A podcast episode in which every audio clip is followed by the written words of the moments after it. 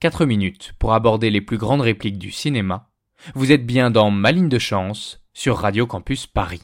Ma ligne de chance, ma ligne de chance, dis-moi chérie, qu'est-ce que t'en penses? Ce que j'en pense, quelle importance. Tais-toi et donne-moi ta main. Nous nous tournons aujourd'hui vers Harry Potter, non pas le best-seller de J.K. Rowling, mais la série de films qui en est tirée, et notamment le deuxième, Harry Potter et la Chambre des Secrets. Why then did the sorting hat place you in Gryffindor? Because I asked it to. Exactly, Harry, exactly. Which makes you different from Voldemort. It is not our abilities that show what we truly are. It is our choices. It is not our abilities that show who we truly are. It is our choices. Ce ne sont pas nos aptitudes qui montrent qui nous sommes vraiment, ce sont nos choix. Cette réplique de Richard Harris nous a donné à penser. Et voici notre interprétation subjective, bien sûr, de cette trouvaille du scénariste Steve Kloves, évidemment inspiré par le livre de J.K. Rowling. Dumbledore, alias Richard Harris, prononce cette phrase à la fin du film. Harry, alias Daniel Radcliffe, se demande si le choix pot magique a bien fait de l'envoyer à Gryffondor au lieu de Serpentard. Harry a compris qu'il avait beaucoup de ressemblances avec le mage noir Voldemort qu'il vient de défaire une nouvelle fois dans la chambre des secrets. Il doute donc de sa légitimité à être à Gryffondor. Dumbledore veut alors montrer à Harry que ressemblance ne veut pas dire identité. Ce n'est pas parce qu'il ressemble à Voldemort qu'il est comme lui. Plus exactement, ressemblance des aptitudes n'implique pas identité des choix.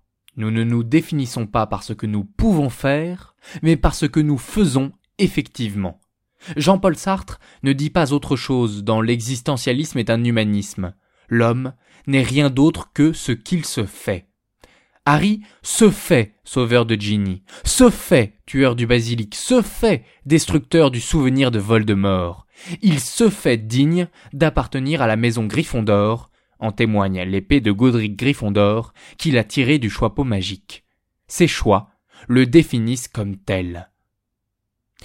Mais si l'on regarde plus attentivement la phrase de Dumbledore, on voit qu'à ses yeux, ce n'est pas tant que nos choix nous définissent, c'est qu'ils nous reflètent, ils nous montrent, ils donnent à voir qui nous sommes.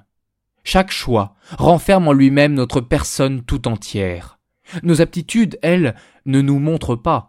Tom Jedusor avait des capacités magiques incroyables, mais elles n'ont pas montré qui il était vraiment, le mage noir Voldemort. Ce sont ses choix qui ont donné à voir sa sombre nature. Nos choix sont à l'image de qui nous sommes. Les évolutions sont concomitantes. On devient ce qu'on choisit en même temps qu'on choisit ce qu'on devient. Les décisions du choix pot, se fondent sur les aptitudes, ne créent que des griffons d'or en puissance. Pour devenir un griffon d'or en acte, Harry a dû prouver sa vaillance, son courage et sa loyauté. Si bien qu'en définitive, la phrase de Dumbledore ne nous semble plus si sartrienne. Harry n'a pas décidé de façon absolue qu'il était telle ou telle personne. Il a fait ses choix en fonction de qui il est.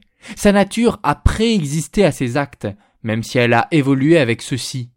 Dumbledore n'est donc pas non plus un déterministe, pour qui chaque choix découlerait nécessairement de la nature de la personne. La phrase du directeur de l'école Poudlard nous invite en réalité à réévaluer notre vision de l'existence, à la considérer ni comme liberté absolue, ni comme détermination absolue, mais comme un espace de contraintes et de possibilités où chacun peut déployer sa subjectivité. Ta ligne,